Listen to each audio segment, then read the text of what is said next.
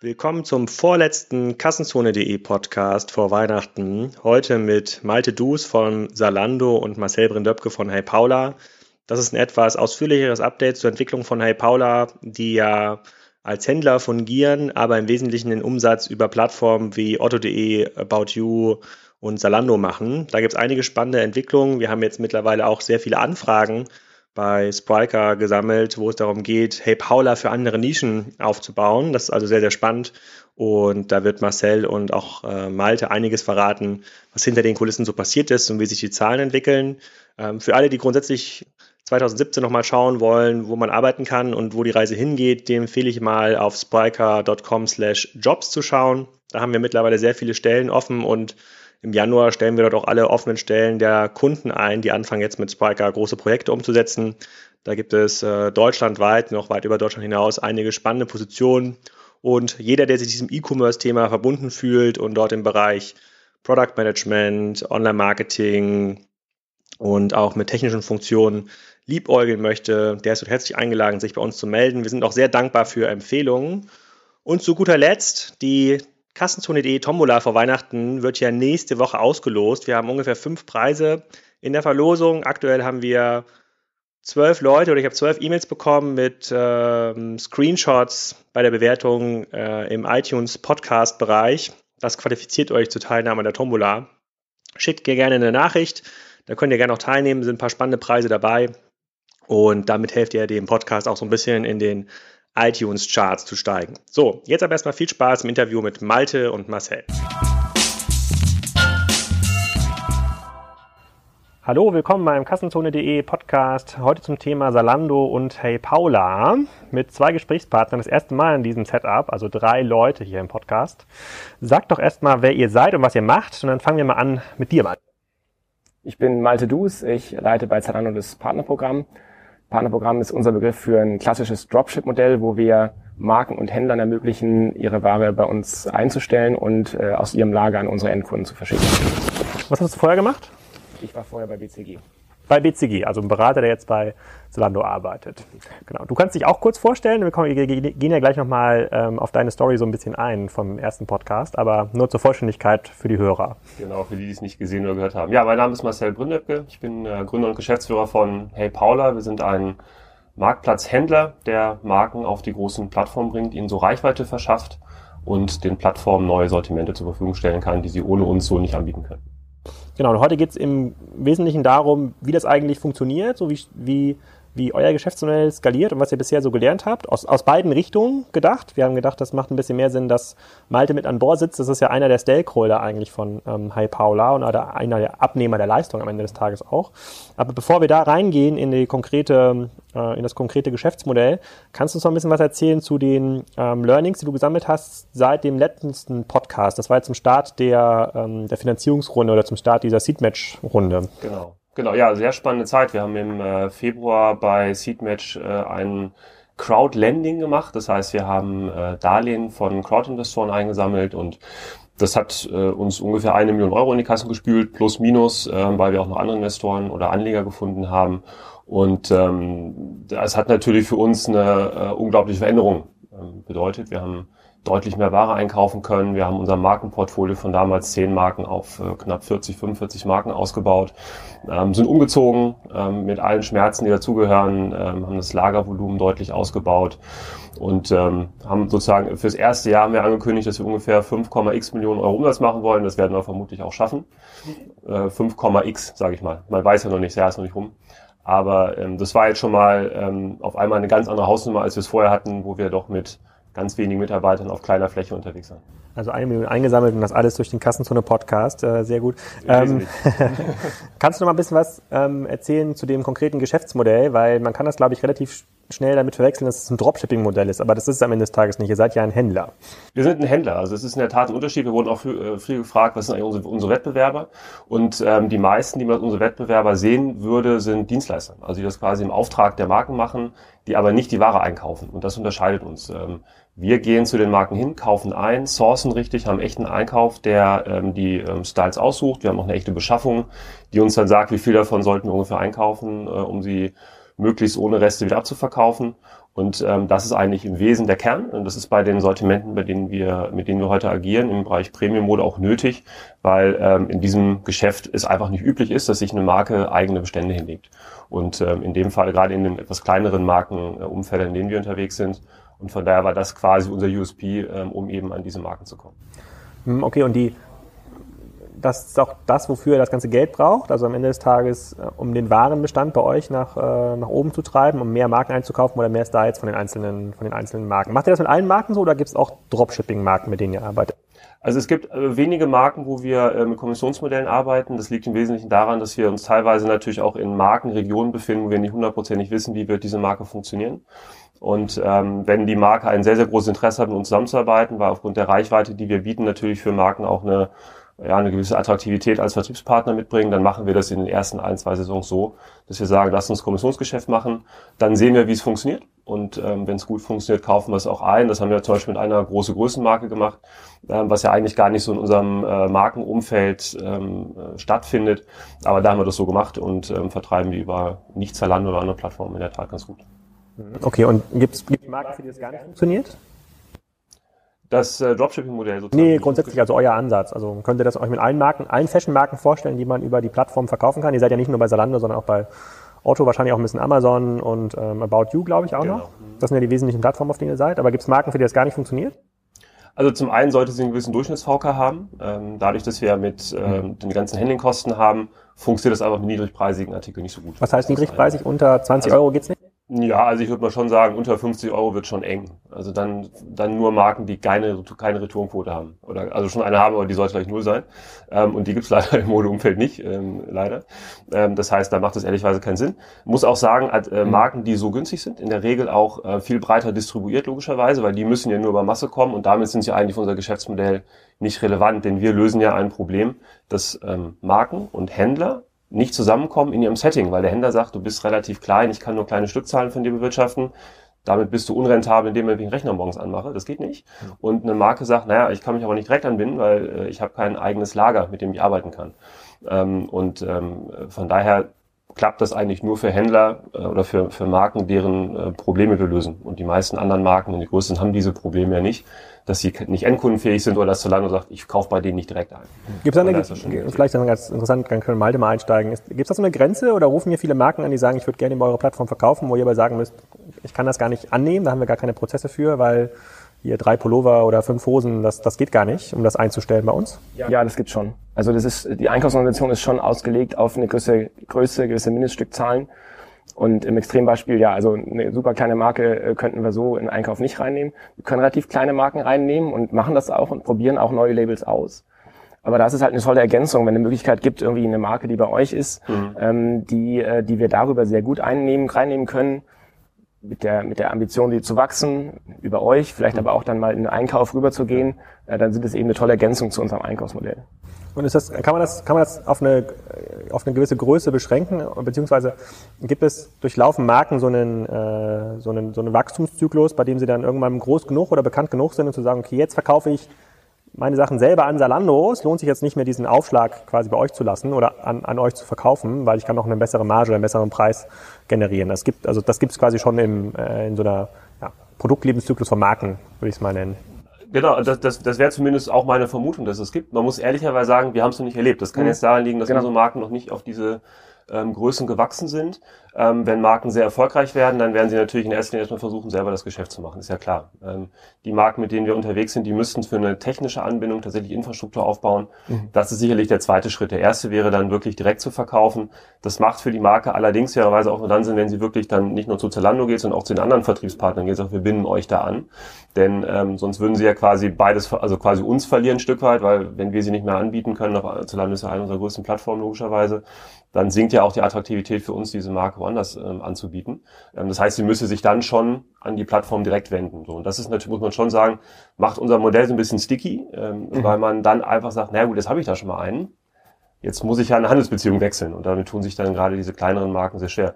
Es wird aber Marken geben äh, im, im, mittleren Segment, die werden diesen Weg logischerweise gehen, denn ähm, unser Geschäftsmodell für Premium-Modemarken ist natürlich ein Stück weit endlich. Also ich mhm. erwarte nicht, dass es uns in 20 Jahren in diesem Segment noch so gibt. Denn äh, wenn dann die Marken es nicht selber geschafft haben, weiß ich auch nicht. Ja, und ich glaube, es ist dann tatsächlich auch eine, eine, ein Zeichen, dass das Modell erfolgreich ist. Also wenn es irgendwie auch Marken gibt, die in einem gewissen Zyklus dann sind und nach zwei, drei Jahren auch mal in ein äh, eigenes Wholesale-Modell gehen, ist ja auch eine Ambition, die vielleicht auch neue Marken inspirieren kann, eben über euch zu starten. Mhm. Ne? Was, was übernehmt ihr denn konkret für Marken? Also, was, oder was bekommt ihr von denen? Bekommt ihr denn Klamotten und ihr müsst quasi alles machen, vom Shooting der Sachen bis zur Beschreibung jedes einzelnen Styles, also wie klassisch damals bei Otto auch? Genau, genau, genau. Ja, ja, also vielleicht für die, die es nicht wissen, also wir haben ja früher bei Otto gearbeitet und da das Marktplatzgeschäft mit aufgebaut und ähm, auch betrieben von der Plattformseite und machen es jetzt von der anderen Seite und ähm, übernehmen tatsächlich de facto jeden Wertschöpfungsschritt selber. Also mhm. Einkauf, Beschaffung, ähm, Wareneingangslogistik und Lagerung, Contentproduktion, ähm, ähm, Versand an den Endkunden, man kann uns sogar anrufen. Das heißt, diese Marken sind eigentlich auch nur über euch online distribuiert, wenn ihr, die, wenn ihr diejenigen seid, die diese ganzen Produktdaten halten, also Bilder, Texte, ähm, dann wird es sie wahrscheinlich auch nicht in anderen Online-Shops geben, oder? Ja, na gut, also ist ja so, dass der Content letztendlich von jedem Online-Shop selber aufbereitet wird. Also es gibt ja diese skurrile Situation in unserer Branche, dass ein T-Shirt an zehn Händler verschickt, zehnmal fotografiert und betextet wird, was jetzt wahrscheinlich nicht der effizienteste Weg ist, um äh, Artikeldaten zu halten, aber so ist es, weil der Hersteller nicht in der Lage ist, dieses äh, Grundangebot äh, zu seiner Ware mitzuliefern. Deswegen äh, müssen wir Händler das ja entsprechend äh, übernehmen. Von daher kann man schon sagen, dass es die auch gibt, aber wenn man sich die Handelsstruktur oder die Vertriebsstrukturen anguckt, dann äh, gibt es ja immer ähm, Handel, in der Regel bei den Marken Handelsvertreter. Die sitzen irgendwo regional in Deutschland, also die in Berlin haben immer Glück in der Regel, weil sie dann das Zalando-Ticket schreiben dürfen. Und ähm, die äh, Marken, mit denen wir dann zusammenarbeiten, sagen dann, ja, okay, du bist jetzt mein Online-Händler. So, und wenn das dann Hey Paula ist, weil wir das entsprechend über die großen Plattformen verkaufen können, dann ist es schon so, dass es da jetzt zwar keine vertragliche Exklusivität gibt, aber man kann schon davon ausgehen, dass es äh, zumindest auf diesen Plattformen dann ähm, entweder ein Stück weit von Zalando selber eingekauft wird und wir ergänzen oder wir schon der Online-Partner sind. Ist es bei den großen Marken auch noch so, Malte, dass die, dass ihr im Grunde genommen das komplette Handling übernehmen müsst, also Bilder, Texte, alles für die Marken machen, oder gibt es mittlerweile Marken, die das professionalisiert haben und das selber bereitstellen, diese ganzen Produktdaten? Also grundsätzlich gibt es ja eben zwei unterschiedliche Geschäftsmodelle bei Zalando. Einerseits das Wholesale-Geschäftsmodell, klassischer Einkauf, und andererseits eben das Partnerprogramm, das Dropship-Modell. Und ähm, beim Wholesale-Modell machen wir alles selber. Ja, äh, ist eigentlich der Kern, äh, wie wir gewachsen sind und auch weiterhin ein ganz wichtiger Bestandteil. Und beim Dropship-Modell ist es so, dass die Marken das selber übernehmen, Marken und Händler das selber übernehmen, wo wir aber eben auch sehen, dass das heißt, das heißt, der Hey Paula Bestand ist virtuell bei Salando genau, eingebunden. Genau. genau. Und ist dann der Hey Paula auch der Anbieter, wenn ich auf der Plattform richtig, jetzt nach Marken suche? Genau. Also nach Marken nicht, mhm. aber nach äh, der Verkäufer sozusagen ist Hey Paula. Kann die Marken die Hey Paula einstellen. Und die kriegen auch eine Salando-Rechnung oder eine Hey Paula-Rechnung? die Kunden? Die kriegen äh, am Ende eine Rechnung von Hey Paula, beziehungsweise es ist verkauft durch Hey Paula. Ähm, das, ist, das ist der Prozess, ja. Okay, und das heißt, in, die Marken, auch für die ihr das Wholesale-Geschäft macht, weil die Situation gibt's ja jetzt seit 15 Jahren eigentlich äh, im, im E-Commerce, dass alle, jeder macht das T-Shirt-Foto selber. Mhm. Ähm, das hat sich bei großen Marken auch noch nicht geändert. Also es ist immer noch der Standard, dass die Marken eigentlich einmal im Jahr oder zweimal jede Saison mit der Ware kommen und ihr das aussucht, genauso wie ihr das jetzt auch macht bei Hey Paula und dann pickt ihr und fotografiert halt nach bestem Wissen und Gewissen. Ja. Hm, okay, das, das ist tatsächlich ein bisschen strange Situation, dass man dadurch noch äh, ja, ja auch Teil des Wettbewerbsvorteils ja generiert, indem man halt bessere Bilder oder bessere ja. Fotos hat und diesen Prozess halt effizienter ausgestaltet. Ja. Das ist ja am Ende des Tages sind ja Kosten, die irgendwie dahinter stehen. Und man möchte das halt pro Artikel irgendwie ähm, so ein bisschen ähm, optimieren am, am, am, Ende, am Ende des Tages. Und die, ähm, diese, wie sieht das denn bei euch aus, Marcel? Diese, habt ihr denn eine Art Performance KPI, um zu sagen, diese Marken, die dürften nur bei Zalando laufen, diese eher bei Otto und die haben wir so zwei, drei Marken, die eignen sich eigentlich eher für diesen eBay-Amazon-Fall oder habt ihr das Interesse eigentlich äh, sehr breit zu dis distribuieren? Wo, was ja im gegensätzlichen Interesse zu den Plattformen stehen müsste, eigentlich, weil die Plattform wollte es ja mal exklusiv haben, wenn ich Plattform wäre. genau. Also wir haben tatsächlich, äh, ich kenne auch äh, Plattformen, die sagen, ist, ich akzeptiere, dass du es woanders verkaufst, weil dadurch weiß ich, dass du es überhaupt anbieten kannst und ich möchte einfach meinen Kunden anbieten. Also es gibt auch welche, die sind sehr, sehr offen. Ähm, also von daher sehe ich da jetzt keine größere, keine größeren Bedenken. Grundsätzlich ist es so, dass wir momentan versuchen, breit zu distribuieren. Das heißt, wir versuchen von den Plattform Markenfreigaben zu bekommen. Das ist mit der einen Plattform leichter als mit der anderen. Ähm, weil natürlich trotz allem, also tro trotz Dropshipping, sagt ja Zalando nicht, gebt mir alles, was ihr habt, wird schon passen, sondern die haben natürlich trotzdem Sortimentstrategie, Preisstrategie, gucken, was wo funktionieren könnte, wie Artikel funktionieren, wie die Retourenquoten sind. Das macht ist ja trotzdem weiter eine Leistung, die Zalando auch für seine Kunden erbringen muss. Und wir machen entsprechend Vorschläge, kriegen aber auch mal Vorschläge von den Plattformen, mhm. die sagen, das ist eine Marke, die bekommen wir jetzt nicht, wollt ihr nicht die für uns einkaufen.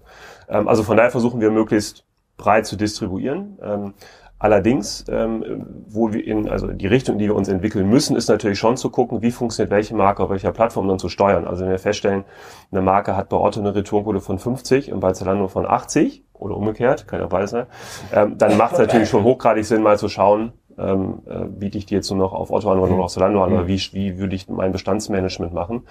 Ähm, zum Beispiel sehr, sehr interessanter Fall bei, bei Amazon. Amazon hat eine super ähm, Provisionsleistung, ähm, also sehr, sehr gering für unseren Fall, haben eine tolle Retourenquote.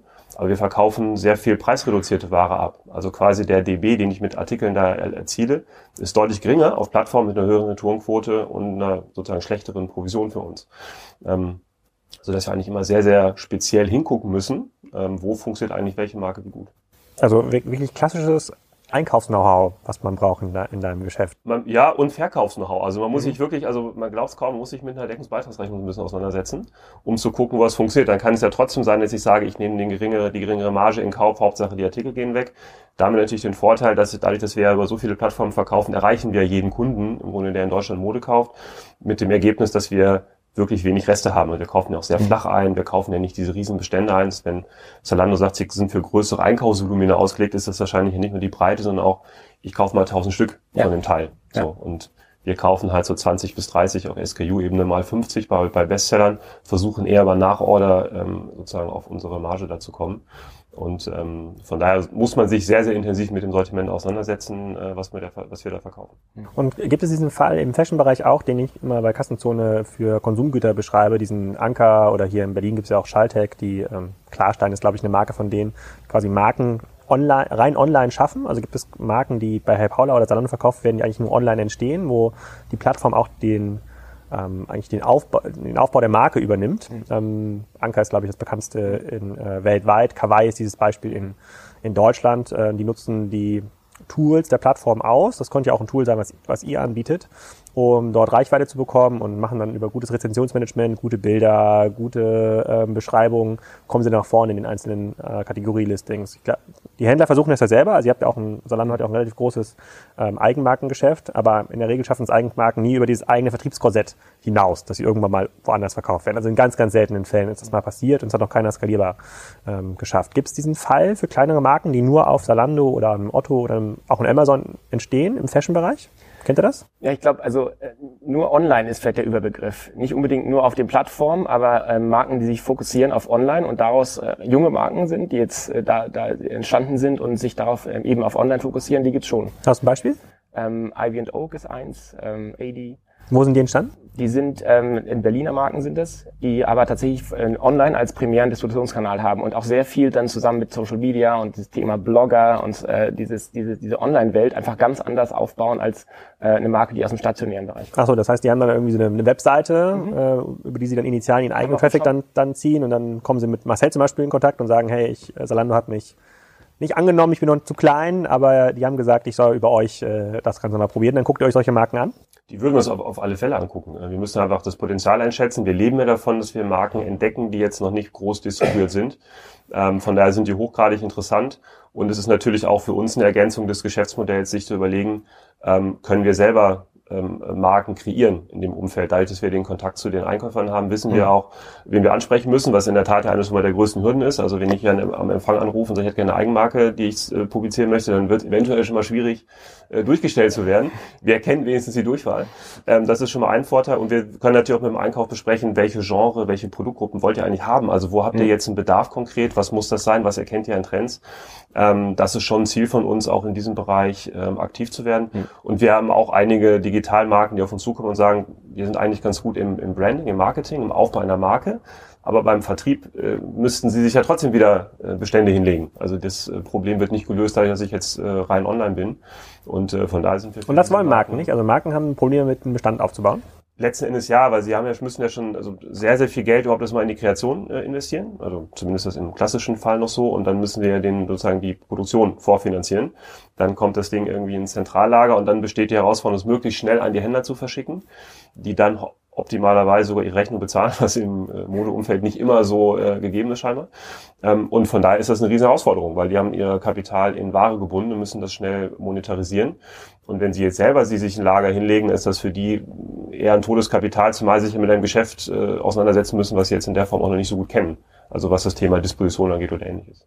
Ich, ich kenne mich im Fashion-Bereich nicht so aus, ähm, gebe ich, ganz, äh, geb ich ganz ehrlich zu, aber ich kann mir vorstellen, dass jede Woche allein in Berlin drei, drei Leute auf die Idee kommen, lass doch mal eine Fashion-Marke machen. Ich, ich habe hier total, ich, ich kann viel besser Hoodies machen, als Naketano das kann, ja, mit einem Reißverschluss hinten äh, an der Kapuze oder sowas und nicht vorne an der Kapuze. Ähm, die, äh, ähm, also ich glaube, auf die Idee kommen, kommen relativ viele ähm, entstehen und, und dadurch, dass wir ja online so einen Trend haben, dass eher Richtung Longtail konsumiert wird, langfristig zumindest. Ähm, klar, große Marken haben immer noch einen sehr, sehr großen, großen Share, aber es wird eher Richtung Longtail konsumiert, zumindest im anderen Produktbereichen sieht man das, im Konsum-Elektronikbereich, dass ähm, Marken etwas andere Relevanz ähm, annehmen, so dass man eher schafft, über gute Listings in den, in den Suchmaschinen auf euch, zum Beispiel in eurer Suche bei Zalando oder auch in der Suche bei Amazon gefunden zu werden. Ähm, über wie viele Marken reden wir denn da, mit denen ihr überhaupt sprechen müsst, um auf diese, jetzt habt ihr gesagt, 40 Marken habt ihr jetzt eingekauft, ähm, aber mit wie viel müsst ihr euch auseinandersetzen, ähm, damit dann 40 gute rauskommen?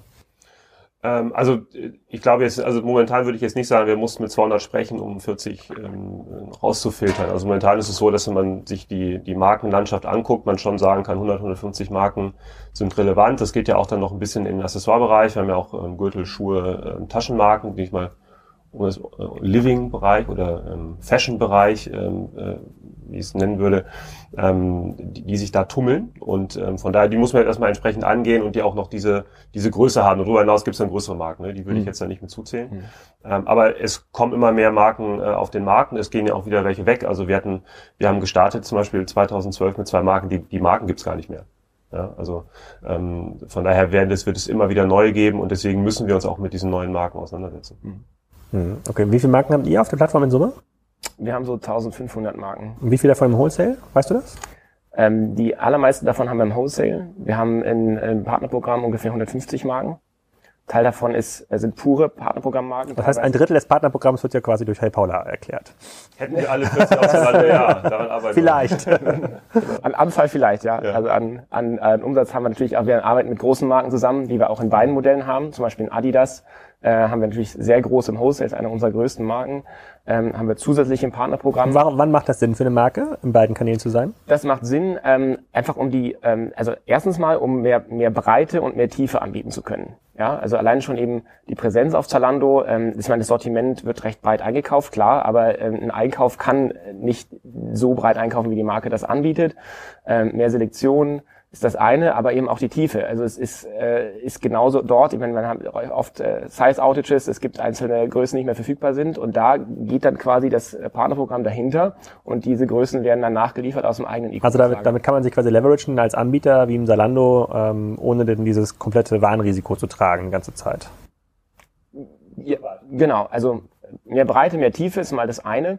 Ähm, aber es ist halt auch ein Enabler für, für neue Services, die wir momentan halt äh, auch anbieten. Also Stichwort Adidas, äh, mit denen haben wir jetzt auch den ersten, äh, die ersten Läden in Berlin angebunden. Also das Thema Integrated Commerce, äh, stationären Handel anbieten. Wie funktioniert das?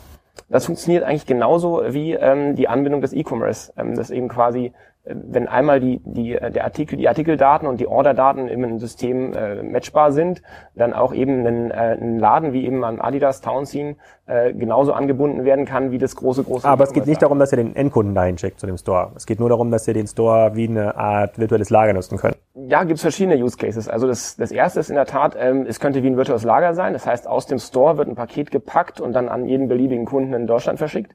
Ähm, aber es geht auch um so, so Services wie ähm, Same-Day-Delivery, wo wir dann eben einen, einen Lieferservice vorbeischicken und der dann im Store äh, das, äh, die, die, die Ware abholt und zum Kunden in Berlin beispielsweise eben bringen kann.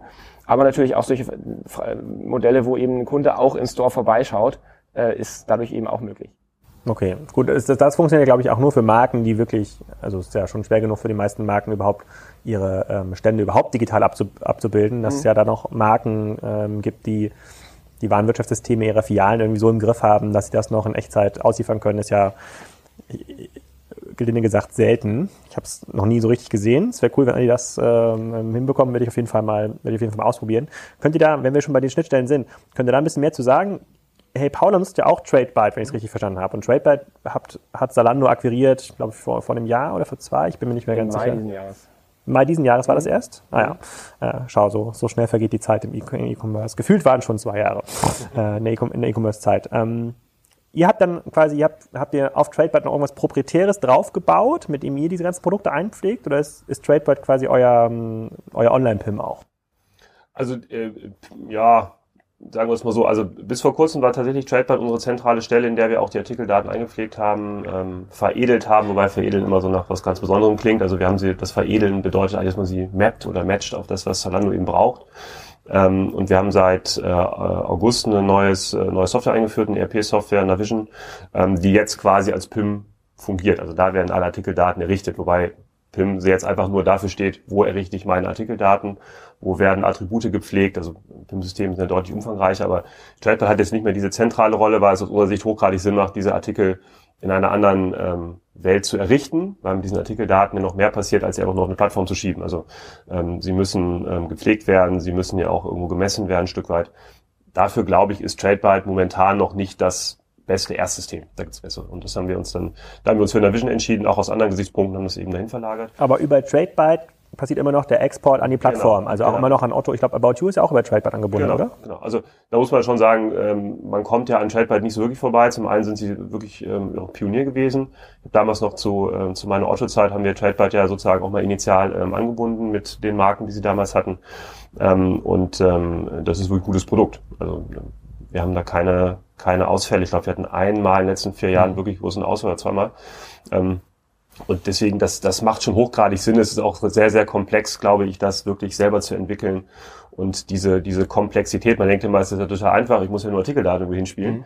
Aber äh, mit den Bestandsabgleichen, mit den Preisen, mit, der, mit dem Lastthema, mit der Entwicklung auch mal von Spezialanforderungen, die jede Plattform hat, macht das schon Sinn. Mhm. Deswegen haben wir aber auf TradeByte selber, also aktuell keine weiteren Entwicklungen, die uns das Plattformgeschäft erleichtern, oben drauf gebaut, sondern ähm, versuchen dann eher mit TradeByte zusammen Themen zu entwickeln. Und das klappt auch ganz gut. Mhm. Also wir sind wahrscheinlich, wie ich gehört, auch nicht mehr so ein ganz kleiner Partner bei ähm, TradeByte. Von daher, wenn wir anrufen sagen, hör mal zu, die und die Funktion wäre uns jetzt wichtig, dann ähm, wird zumindest mal nachgedacht. Ja. Mhm. Und pflegt ihr dann zwei Systeme? Also TradeByte ist ja dann, ihr habt ja vor TradeByte musstet ihr ja auch quasi irgendein System haben, um dieses ganze Partnerbusiness mhm. ähm, anzubinden. Das quasi, habt ihr quasi heute noch zwei Kanäle, über die ihr ähm, die, die ganzen Bestände importiert. Wir haben mehrere Kanäle. Also TradeByte ist ein ähm, Schnittstellenpartner. Wir haben, wir arbeiten auch mit anderen Schnittstellenpartnern zusammen. Ähm, jede Marke oder manche Marken haben TradeByte, andere haben äh, andere Spieler. Welche sind, welche sind noch relevant in Deutschland? Es gibt noch ähm, Channel Advisor, es gibt äh, NetEven und es gibt vor allen Dingen auch Anatwine.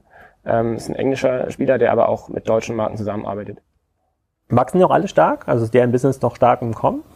Ja, also ähm, es ist eine, eine wichtige Schnittstelle und tatsächlich auch die Frage, ähm, also ein, der Punkt, wo sich die, die Kompetenz entscheidet, wie kann ich Bestände digitalisieren, wie kann ich die aufbereiten, was kann ich Marken für Interfaces zur Verfügung stellen.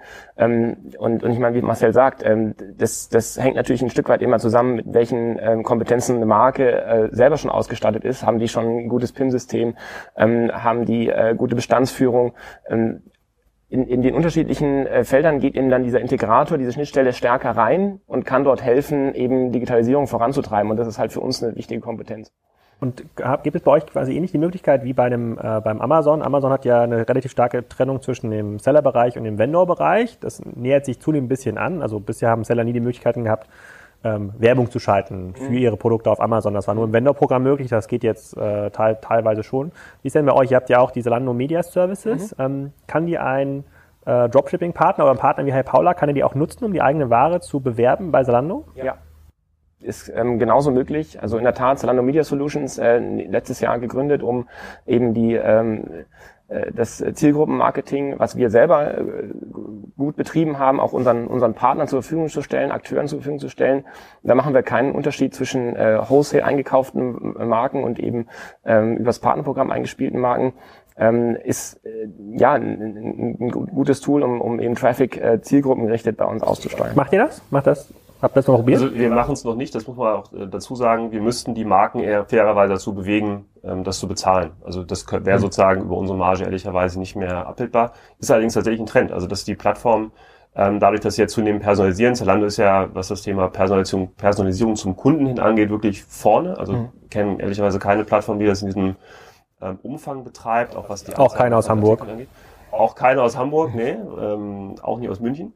Ähm, von daher ist das wirklich eine, äh, eine, eine große, ein großes Angebot, was man Marken machen kann, weil die natürlich Interesse daran haben, ihre Werbung zielgerichtet auszusteuern. Aber, also. aber geht das denn? Ich, ich frage mich immer bei diesen, äh, bei diesen äh, Media Solutions. Ich meine, das ist ja jede Plattform hat genau diese Funktion. Instagram hat das jetzt auch relativ angefangen. Ich habe mich da heute noch mal beschäftigt, angefangen groß aufzubauen. Uh, YouTube ist da mittlerweile relativ stark drin. Ähm, Amazon ist am bekanntesten im klassischen Konsumgüterbereich.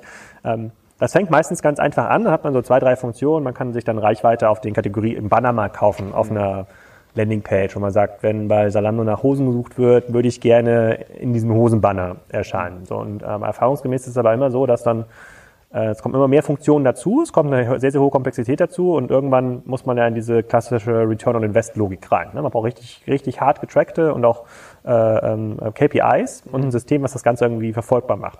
Und Marcel, du hast es gerade beschrieben, die Marken haben ja heute schon ein Problem, eigentlich gute Produktdaten zur Verfügung zu stellen, dass sie sich einen Banner einkaufen und sagen, komm, ich gebe jetzt 5000 Euro im Jahr an Salando, dafür möchte ich in, keine Ahnung, 1000 Banner-Einblendungen, ja? Guter TKP wäre das übrigens. und, aber ein relevanter, ein relevanter. Ähm, das kann ich mir noch vorstellen, dass sie das machen. Also sozusagen diese einmal, so eine Einmalentscheidung, wie so ein Mediabudget in der Zeitung planen. Aber darauf, wo die Plattformen und eure Services ja hinauslaufen, die Solutions hinauslaufen, ist ja viel, viel komplexer. Eigentlich muss man ja täglich ja, oder möglicherweise in Echtzeit entscheiden, wie verteile ich mein Budget, welches Werbeformat auf Salando, auf Amazon, auf About You nehme ich am Ende des Tages.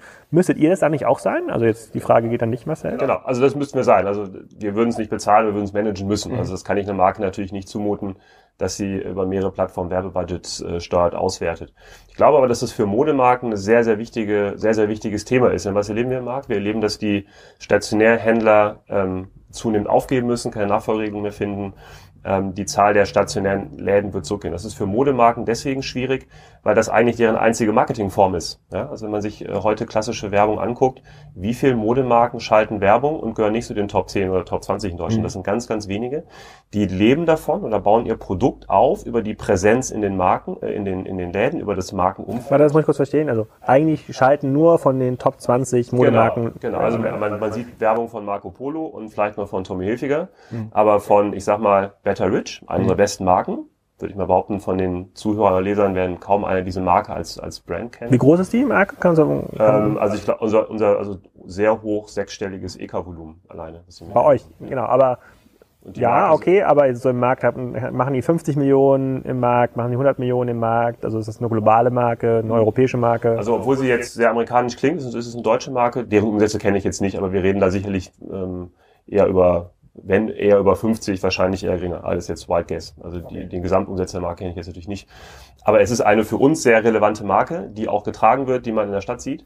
Und ähm, äh, die machen kein echtes, keine echte Werbung heutzutage, weil sie sozusagen das Geld in die Ware stecken und nicht in die Werbung. So. Mhm. Und ähm, die Möglichkeit auf einer Plattform, da hat ja zum Beispiel, wenn ich, wenn wir an unbekannte Brands denken, die verkaufen mhm. sich auf Zalando gut und die verkaufen sich auf Otto gut Vielleicht noch auf About You, bei Amazon schon mal gar mhm. nicht, weil die Marke keiner kennt. Das mhm. heißt, die Möglichkeit, ein, ein Branding zu machen in einem äh, sehr, sehr kauf- und zielgruppenaffinen Kontext, haben sie eigentlich zukünftig wesen, im Wesentlichen über diese, diese Media-Angebote, die Plattformen mhm. anbieten. Und, Aber die äh, Kompetenz ja nicht. das ist ja mal, das ist ja mal so ein bisschen, genau, das ist ja so mal ein bisschen der, vor, also vor, dieser, vor diesem Dilemma stehen wir ja auch immer in diesen, äh, in den verschiedenen Kundenprojekten, ob das jetzt E-Tribes oder, oder Spriker ist, da erzählt man zwar immer, das kann man alles machen, aber diese Leute, die dafür notwendig sind und diese Werkzeuge dafür notwendig sind, haben diese Unternehmen ja nicht. Ne? Man, man sagt, ihr müsst ein Stück Digitalunternehmen, Digital-DNA aufbauen. Ja, ihr braucht eigentlich Leute wie den Marcel oder den Malte für euch, die euch das Ganze, die euch das Ganze steuern. Und ach, die sind auch nicht die günstigsten äh, im Markt und die kosten nicht nur Gehalt, sondern die brauchen auch noch Budget. Das ist ja was ganz Neues. Ne? Also das mussten ja auch Händler lernen, äh, auch Händler, für die wir gearbeitet haben, dass das, äh, dass die Assets sich da ähm, verändern. Aber was machen die denn dann? Also gibt es das heute schon, die konkrete Nachfrage, hey, Paula, bitte äh, steuert mir mal das Budget. Genau, wir müssen eine Paula finden bei uns. Wir haben leider noch keine Mitarbeiterin, die Paula heißt. Das ist ja auch eines meiner Ziele für 2017. Aber ähm, ich sag mal so, natürlich ist das etwas Neues, was jetzt entsteht. Ne? Also es wird draußen wahrscheinlich wenig Menschen geben, die sagen, ich steuere euch Ad-Budgets über verschiedene Plattformen und wir haben die Tools dafür. Das muss man entwickeln, aber das wird die Zukunft für die Marken sein. Und sie müssen verstehen, dass das eine ihrer Möglichkeiten sind, eine Brand mhm. aufzubauen.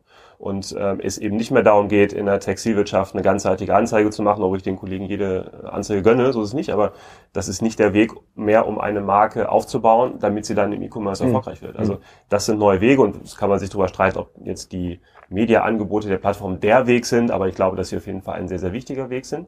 Ähm, ich glaube, es ist der, der naheliegendste Weg. Klar, ist ja, wie Instagram, Facebook und Co. Da geht es ja um Verkaufen. Ne? Also ist ja man, das ist am Return on Invest nächsten, so würde ich sagen. Also man muss ja auch sagen, wenn, wenn Amazon jetzt sozusagen der Startpunkt für Käufe im Internet ist, ist es wahrscheinlich Zalando und Otto für Modekäufe. Mhm. Ne? Und da muss ich auch mit meiner Marke präsent sein und inzwischen erlauben die Systeme ja, ähm, diese, diese Banner oder Werbeformate oder Angebote, was auch immer. Ganz da gibt es genau. ja mehrere Möglichkeiten, sehr, sehr Zielgruppen genau auszusteuern. Was habt ihr da für Formate? Kannst du das was sagen, Malte? Also es gibt halt einmal den Unterschied ähm, inside the mall und outside the mall, also quasi auf Zalando einmal ähm, unseren Traffic äh, so auszusteuern, dass eben über gewisse Teaser und, und, und Banner, die dann äh, erscheinen, ähm, und andererseits tatsächlich dann auch die ja, Display-Marketing und alles, was außerhalb der Mall passiert. Und ähm, vielleicht um darauf zurückzukommen, das ist in der Tat so. Ich meine, wir sind zwar eigentlich eine sehr inspirationsbezogene Plattform und der Kunde kommt eher bei uns, um zu schauen. Also nicht so nach dem Motto, ich gebe einen Markennamen ein und will diesen Schuh und dann kaufe ich den. Ähm, aber dennoch, ich meine, bei, bei, mir ist das so. Ja, das ist, äh, aber bei den Hosen auch, aber genau. immer meine Größe gibt's immer nicht. Ja. Richtig, ja. Aber, aber es ist, es ist bei uns eben grundsätzlich der Inspirations, die, die inspirationsbezogene Kundin, sage ich jetzt mal. Und, äh, und aber dennoch gibt's, man, wir haben große Marken, die nehmen auch sehr viel Platz ein wir haben aber kleine Marken, die sind, die sind auch sehr relevant, aber man sieht halt, dass eben die Sichtbarkeit fehlt, ja. Und so eine Marke, die eben auf unserem Portfolio eben nicht äh, Nummer, Nummer 20 ist oder 30, sondern vielleicht Nummer 300, äh, wenn man die eben mit dem äh, mit Marketing anschiebt, dann sehen wir halt einfach sehr gute Resultate. Also dass tatsächlich Kunden das auch kaufen und die sehr gut konvertiert. Es liegt halt einfach an der Sichtbarkeit in diesen großen Portfolios sind fast 200.000 Produkte, die wir haben, ja, auch irgendwo gefunden zu werden. Ja, also ich, ich sehe es ja, ich bin da ein bisschen näher dran bei den Amazon-Thematiken und da ist halt so, dass noch sehr wenige Marken diese ganzen Werbetools nutzen und man unfassbar gute Return on Invest hat. Also man hat ganz, ganz niedrige Kuren. Das ist ein Traum. Da kann man sich gar nicht vorstellen, wie, wie billig das äh, teilweise ist. Ich kann es mir halt auch vorstellen, dass das in dem Plattformbereich bei euch oder auch bei dem, bei dem Auto oder bei dem Audio noch lange so ist, weil es dauert ja, bis Marken genau diese Budgets äh, freigeben und auch so ein bisschen umdenken. Das heißt, man hat eigentlich mehr vermarktbares Inventar, mhm. als man eigentlich, ähm, als man Werbenachfrage hat. Und so ein klassischen Auktionsverfahren führt das halt total coolen Kuren ja. am Ende des Tages. Ähm, aber da muss ich mich in euer Tool mal ein bisschen einloggen und mal schauen, was da am Ende des Tages, am Ende des Tages schon geht. Was mir noch so, äh, was ich mir auch noch gefragt habe auf dem Hinweg hier und auch in der Vorbereitung, ist, inwiefern ist das internationalisierbar. Also könnt ihr euch vorstellen, aus der High-Paula-Sicht, diese, diesen Service dann auch in andere Länder zu übertragen, zu sagen, hey Marc, jetzt haben wir dich hier schon in Deutschland in unserem Navision-Bestand, ja, ähm, jetzt lass uns doch mal zu Timor gehen. Das geht jetzt nicht über TradeByte, sondern muss jetzt über, vielleicht muss man sich da direkt ähm, ähm einloggen. Wird das nachgefragt oder ist das für euch ein Teil der Wachstumsstrategie? Also letzteres auf alle Fälle, ähm, weil man natürlich schon sagen muss, es wird irgendwann in Deutschland eine endliche Zahl an Plattformen geben und auch äh, über die 150 genannten Marken kommt man natürlich jetzt gerade in diesem Premium-Mode-Bereich ähm, wahrscheinlich irgendwann nicht mehr hinaus. Deswegen ist äh, Internationalisierung, ja, aber einfach in diesem, es gibt einfach wenig Premium-Mode-Marken, wo ich sagen würde. Aber es gibt aber dann hat auch jetzt 2000 hat Malte gesagt. Ja, aber das ist natürlich nicht immer ähm, Premium-Modemarken. Also, ah, okay. nicht gegen, nicht also die 50 Euro Minimum zum Beispiel, genau. Also machen wir es über Preis, müssen wir keine Marken nennen. Also wenn man sozusagen sich in einem gewissen Preissegment bewegen möchte, ist das irgendwann endlich, muss man ehrlicherweise schon sagen. Deswegen ist sozusagen ähm, neben der Sache, dass wir natürlich irgendwann andere Verticals bespielen müssen und auch können, ähm, das Thema Internationalisierung in diesem äh, Segment, über das wir jetzt sprechen, hochrelevant. Es gibt mhm. zwei Sachen. Zum einen, ganze deutschsprachige Ausland kann man machen. Ähm, Österreich, äh, Schweiz, Österreich guckt sehr nach Deutschland, wie ich finde. Dann da gehen ähnliche Marken sehr gut. In der Schweiz fangen wir jetzt mit ähm, Zalando äh, an im nächsten Jahr Müssen wir auch gucken, wie das funktioniert. Aber was wir ja festgestellt haben, ist, dass ist es nochmal eine andere Art von Integration oder wenn man wenn wenn man direkt bei Zalando integriert ist in dem in dem Partnerbereich verkauft man auch automatisch direkt mit in die Schweiz? Das ist die gleiche Plattform. Ich hab, ja. Es gibt doch kein oder ist das Zalando äh, CH? Nee, nee, es ist Zalando CH. Wir haben jedes Land hat eine eigene Domain und ähm, von den Produktdaten ist es äh, relativ gleich. Ja? Genau. Was wir haben, es sind unterschiedliche, unterschiedliche Sprachen, aber das äh, ist was, was wir selber abbilden können. Was ein bisschen äh, die, die Herausforderung ist eben, die, die, das Shipment zu organisieren, ja, und die, mhm. äh, mit den mit den Carriern, die wir national haben, dann auch zusammenzuarbeiten. Und äh, da haben wir schon gewisse Vorgaben, weil eben äh, einfach in jedem Land es gewisse Carrier gibt, die sehr, äh, die dominieren. Ja, in der Schweiz ist es ganz besonders so, das ist einfach die schweizerische Post. Ja, und um in eine, einen Zalando-Kunden in der Schweiz zu schicken, dann muss das mit der schweizerischen Post äh, passieren. Und das bedeutet eben eine Integration von diesem von diesem Carrier, ähm, das äh, dann eben für Hey Paula der, der, der Auftrag ist. Und wenn das dann, wenn das dann gewährleistet ist, dann äh, Ach, ja, stimmt, der übergibt ja quasi die Information. Das ist euer Lager. Man muss die Ware auch erstmal in die Schweiz bekommen. Also ja. das ist ja gerade jetzt nochmal im, im Schweizer Fall ähm, sehr, sehr besonders, das ist ja in der EU zum Glück ein bisschen anders. Ähm, also von daher ist das, das ist eher ein logistisches äh, Problem, auch von Artikeldaten, von, von den Sortimenten her kann man das machen. Was ja halt nur Fashion ist, wenn ich jetzt nach Frankreich gehe und nach England, die ich noch also die nächsten wichtigen Märkte sehen würde, dass wir dann mit den Waren, die wir anbieten, einfach keine Nachfrage auslösen, weil die Marken da gar keiner mehr kennt. Und ähm, dann wird es natürlich schwierig. Das heißt, wir müssten für eine Internationalisierung ähm, uns wirklich überlegen, gehen wir in die Märkte auch aus Beschaffungssicht rein. Also gucken wir uns an, welche, mhm. wie funktioniert eigentlich der englische Markt, wie, wie funktioniert der französische Markt. Und ähm, deswegen kann man das jetzt über Amazon so ein bisschen mitmachen und über Zalando ähm, Frankreich ja auch. Aber ähm, wenn ich jetzt sagen würde, da mache ich jetzt ein signifikantes Geschäft drauf, äh, draus, müsste ich mich, glaube ich, mit den Märkten auch aus Beschaffungssicht intensiver auseinandersetzen, als wir es Weil andere Mode eingekauft wird. Also weil, weil, weil Fashion quasi so Markt für Markt anders gekauft wird. Im, im Konsumgüterbereich ist es ja nicht so. Zum Beispiel, dass im Elektronikbereich genau. oder Smartphone-Zubehör, das ist alles, alles sehr globales Business oder zumindest genau. europäisch oder, oder, oder asiatisch. Aber im Fashion-Bereich ja. würdest du sagen, wenn wenn jetzt hier, wie hieß das nochmal, Better Rich? Äh, Better Rich jetzt gut läuft, hier heißt es noch gar nicht, dass das in Spanien laufen würde. Zum Beispiel, genau. Also meine Vermutung wäre, dass es in England recht gut läuft aufgrund des Namens, aber ähm, ansonsten muss man sich wirklich angucken. Es kann ja auch sein, dass es, das hat ja, kann ja ganz banale Gründe haben. Andere Schnitte. So, Amerika, da geht ja erst ab 3XL los. Das sind andere Schnitte als hier. Also, dass die Ware dann da nicht funktioniert, kann man sich irgendwie nachvollziehen oder kann man sich gut vorstellen. Und ähm, deswegen ist da jeder Markt, auch gut, Amerika ist mit den Regularien natürlich noch was ganz anderes, deutlich anders. In, in Asien habe ich gehört, müssen die Produktbilder viel greller sein und da muss man auch ähm, Sachen drauf printen und ähnliches. Wo ich denke so, komisch, hätte ich jetzt, wäre ich auch alleine nicht von allein drauf gekommen. Da muss man sich sehr genau angucken, gibt es Partner, die das ganz gut können, die einem das, die einem das supporten können. Aber natürlich muss unsere Aufgabe sein, diese Märkte irgendwann auf einem ähnlichen Level bespielen zu können, wie wir es heute mit Deutschland machen. Fragen euch Marken das? Also beim Thema Internationalisierung? Ich meine, ihr werdet ja wahrgenommen wie so eine Art Dienstleister am Ende. Also ihr kommt ja Ihr seid zwar ein Händler und man kann die Ware wahrscheinlich auch über heypaula.de kaufen am Ende des Tages, aber ihr seid für die ja erstmal ein Dienstleister, um auf Otto, ähm, ähm, About You und Co. gelistet zu werden. Ähm, und auch wenn nicht, würden sie euch die Ware ja verkaufen. Also sozusagen, wer die Ware kauft, hat recht. Im Grunde ja, im Grunde ja. Ähm, naja, sagen wir es mal so, also ich würde mir wünschen, dass mehr diese Anfragen kommen. Wir haben momentan eher das Problem, dass wenn wir dann eine Marke äh, auf Zalando FR anbieten wollen, dass dann jemand anderes sagt, na Moment mal, das ist aber mein Handelsvertreter in Frankreich und äh, der hat leider Gebietsschutz. Deswegen dürfte die Marke leider nicht in Frankreich verkaufen. Aber das habt ihr wahrscheinlich ja auch bei eurem ganz normalen Salando-Business. Das ist ja dadurch, dass die Marken ja so historisch distribuiert sind und dann irgendwelche Regionalleiter immer haben und dann teilweise innerhalb eines Landes ja auch noch äh, äh, einzelne Gebietsschutze ähm, dann gelten. Ja, hier genau. die der eine macht irgendwie die, ähm, die Retailer-Kette im, im Norden von Frankreich, der andere im, im Süden. Das, das kriegt man da gar nicht zusammen, weil das ist ja ein ganz klassisches, ein historisches Problem. Ich glaube, das wird es auch in 20 Jahren nicht mehr geben. Also würde mich sehr wundern, so wenn, es das, äh, wenn es das noch gibt. Aber das habt ihr ja auch im Wholesale-Bereich, denke ich mal. Ja, ein Stück weit sicher aus den, aus den Anfangszeiten, ja. Allerdings hat sich das bei eigentlich den großen Marken äh, sehr stark auch von alleine äh, organisiert sozusagen. Also die Marken haben sich darauf eingestellt und dann die Strukturen intern geschaffen, um mit uns auch europäisch zusammenzuarbeiten. Ja, es ist kein Thema mehr. Ist ja eine Frage der Kompensation letzten Endes. Ja. Also ähm, von daher glaube ich auch, dass das endlich ist, aber ich glaube, dass das merken wir auch, von daher sehen wir uns auch im Wesentlichen, wir, wir, wir hängen ja zwischen Marken und Plattform. Und wenn man sich jetzt überlegt, wie würde man uns jetzt titulieren, kann man natürlich sagen, wir sind Plattform-Provider oder Marken-Enabler. Und ich glaube, dass wir im Wesentlichen Markenenabler sind. Ähm, natürlich ist unsere Dienstleistung für die Plattform nicht ganz unwichtig. Wenn ähm, Zalando die Umsätze vervier, verfünffachen möchten, äh, möchte, wird das mit dem klassischen Wholesale-Geschäft irgendwann sehr, sehr eng, weil dann wird sehr, sehr, sehr, sehr viel Vermögen in Ware, in Lägern liegen. Das möchte man in der Regel nicht. Ähm, also ich glaube schon, dass diese, diese Marktplatzhändlerstrukturen, wie wir jetzt einer sind in diesem Bereich, schon eine eine, eine, ein boomendes Geschäftsmodell ist. Es gibt so viele Sortimente da draußen und Verticals und Premium-Mode ist es ehrlicherweise nicht das naheliegendste. Es gibt also wesentlich äh, größere, lukrativere Märkte, in die wir natürlich auch versuchen reinzukommen.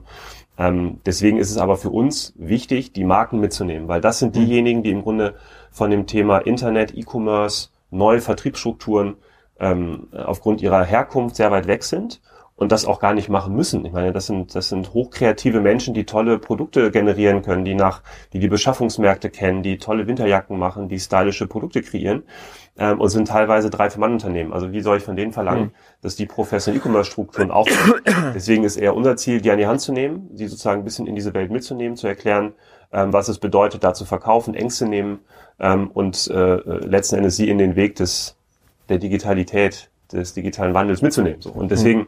ähm, ist das eigentlich so eher der Weg, wo wir versuchen möchten, äh, uns auch als ähm, Dienstleister stärker zu positionieren, um ihnen auch mal zu sagen, da gibt es Auslandsmärkte, die sind spannend. Dafür musst du als Marke aber noch diesen jenes ähm, bereitstellen und wir können dir auf diesem Weg helfen. Mhm. Okay, das führt mich so ein bisschen zum, zum Ende des Podcasts auch, weil ähm, der nach dem letzten Mal, nach dem letzten Podcast, ich weiß gar nicht, wann wir den aufgenommen haben, war nochmal diese Februar.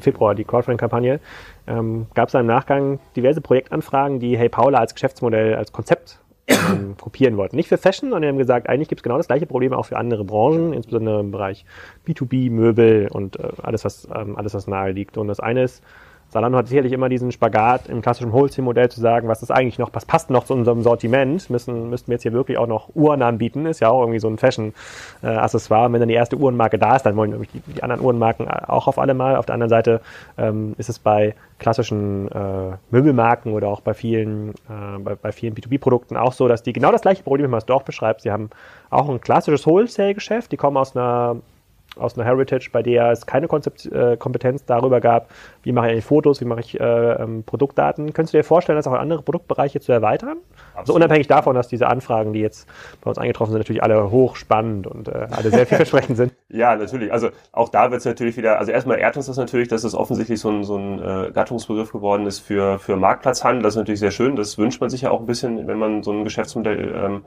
ja, halt auch ein Stück weit mit etabliert. Aber ich glaube, dass die ähm, Verticals, über die wir reden, oder Sortimentsgruppen, ähm, sehr vielfältig sind. Und wir kennen das auch. Wir haben, äh, reden auch mit einer Plattform, die deutlich mehr Sortimente als nur Mode anbietet über dieses Thema. Also wie können wir Sortimente ausweiten? Ähm, und tatsächlich, was mir auch wundert, es gibt in so vielen Bereichen ähm, äh, genau dieses Thema, dass zum Beispiel ganz viele so saisonale Sortimente existieren oder so ein bis zwei Produktmarken, die, mhm. was weiß ich, Stühle. Es gibt eine bekannte Stuhlmarke, die machen halt nur Stühle. So, und da würde jetzt aber jede Plattform sagen, boah, wenn ich die jetzt integriere, das ist ein saisonaler Markt, also ob ich das jetzt machen will. Aber wenn es jemanden gibt, ja, also zu, zum Beispiel, also wenn es jemand aber gibt, der schon integriert ist und das anbieten kann, also wo die Integrationsleistung ja schon stattgefunden hat, mhm. ähm, dann kann ich die ja vielleicht mal zusammenbringen. Vielleicht macht das irgendwie Sinn, dass die sich mhm. darüber austauschen. Da muss man sich dann die Frage stellen, ob unser Lager dafür ausgelegt ist, jetzt Stühle ähm, zu bewirtschaften. Da kann man sagen, na gut, das können die vielleicht noch. Vielleicht ist da der Beschaffungsmarkt anders. Also das muss man sich schon angucken, aber da gibt es mehrere Verticals und deswegen glaube ich auch, dass wenn man sich unsere Entwicklung anguckt, ich glaube, dass wir, man bei Seedmatch äh, versprochen, sozusagen 100 Marken ungefähr 25 Millionen Umsatz zu machen, wenn ich das Thema Internationalisierung mir betrachte, mhm. ähm, vielleicht auch mal über eigene Marken nachdenke, ähm, mir andere Verticals angucke, ist dieses Geschäftsmodell auch für 100 Millionen gut. Also da gibt es einfach so viel noch, was wir machen können in die ganz unterschiedlichsten Richtungen. Und das ist eigentlich auch nochmal, um auf die Eingangsfrage zurückzukommen, so die größte Erkenntnis in diesem Jahr. Wie groß können wir eigentlich diesen, ähm, dieses Geschäft machen? Da waren wir am Anfang des Jahres sehr zurückhaltend gesagt, oh, 25 Millionen, 100 Mark, oh, schon sportlich, wenn man als äh, Ex-Otto-Mitarbeiter mit einer Zahl wie 25 Millionen hantiert, ist ja schon irgendwie ungewöhnlich. Und auf einmal sagt man, ja, also cool, da ist ja noch so viel möglich, weil sich aber auch diese Geschäftsmodell ähm, Landschaft überhaupt erst entwickelt. Mhm. Ne? Und ähm, das ist bei anderen Verticals genauso. Zalando wird sich vielleicht auch mal die Frage stellen, ob sie ihre Millionen Kunden nur mit Mode bespielen wollen oder ob es nicht noch andere ähm, ähm, ja, das müssen wir in einem anderen Podcast äh, besprechen. Da, da hätte ich auch noch Dutzende, Dutzende Fragen zu, aber nochmal noch mal nicht mal die. Ähm, seht ihr dann auch ähm, Hey Paula quasi als so einen Enabler für Sortimente, mit denen ihr euch quasi im klassischen Wholesale-Geschäft auch noch gar nicht so abfinden könnt oder noch nicht so anfreunden könnt, weil entweder die Lagerkompetenz nicht da ist oder die Produktdatenkompetenz? Ähm, oder habt, gibt es noch andere Hey Paula ähnliche Partner, die das für andere Bereiche machen? Ja, also ich meine, für uns ist halt tatsächlich, mal den Bogen zu spannen, nochmal das Konzept Plattformstrategie, ähm, Connecting People with Fashion, Menschen und Mode zusammenzubringen. Ähm, da ist es, da ist es eigentlich tatsächlich die Frage, wen können wir alles anschließen, ja, und mit wem können wir zusammenarbeiten. zusammenarbeiten. Da geht's um große Marken, große Händler, kleinere Händler, stationäre Händler, äh, kleinere Marken. Und in dem Fall ist es für uns halt eben äh, ein Kernpunkt, die, die, die Kompetenzen auf der Markenseite, auf der Partnerseite zu, zu stärken. Und äh, da gibt's vieles, was wir selber machen, was wir denen äh, zur Verfügung stellen, viele Services. Ähm, aber in dem Feld ist es tatsächlich für uns auch super interessant, ähm, Partner zu haben wie Hey Paula, die genau diese, diese Rolle ähm, mit übernehmen und sozusagen gemeinsam schaffen, Marken digitaler zu machen und überhaupt ja, zuerst zu ermöglichen, so ein Geschäftsmodell zu bespielen. Ja, so von daher ähm, ist es tatsächlich ein Wachstumsbereich äh, und äh, wenn du fragst auch welche, welche Sortimente kommen da in Frage, äh, sind genau diese Marken, die die, die neu sind, die die klein sind, die ähm, eben noch nicht die Kompetenz haben, digital mitzuspielen, ähm, wo wir im engen Austausch stehen. Und da gibt es bestimmt auch noch ein weites Feld im Kernbereich. Ja, und wenn wir mal in, in, in weitere Felder gehen, dann äh, ist der neue Podcast, ja, äh, dann sollten wir wieder sprechen. ja, genau, spätestens. Ja. ja. sehr cool. Also es kann deutlich größer werden, ist wahrscheinlich auch schon deutlich größer, als ihr gedacht habt. Ähm, strategisch und ich glaube, vom Umsatzseitig wird es auch mal ein ganz, ganz spannendes Jahr 2017 dann ähm, für euch. Ich hoffe, dass sozusagen der Cashbestand ausreicht oder wenn ihr noch mehr Cash braucht, dann müssen wir noch mal einen kleinen Aufruf starten für die nächste ja, genau. Seedmatch-Kampagne. Das klingt auf jeden Fall sehr sinnvoll und sehr nachvollziehbar ähm, ähm, für mich. Ich bedanke mich für eure Zeit und die sehr, sehr offenen Antworten auf die Fragen und dann hören wir uns in 2017 spätestens wieder.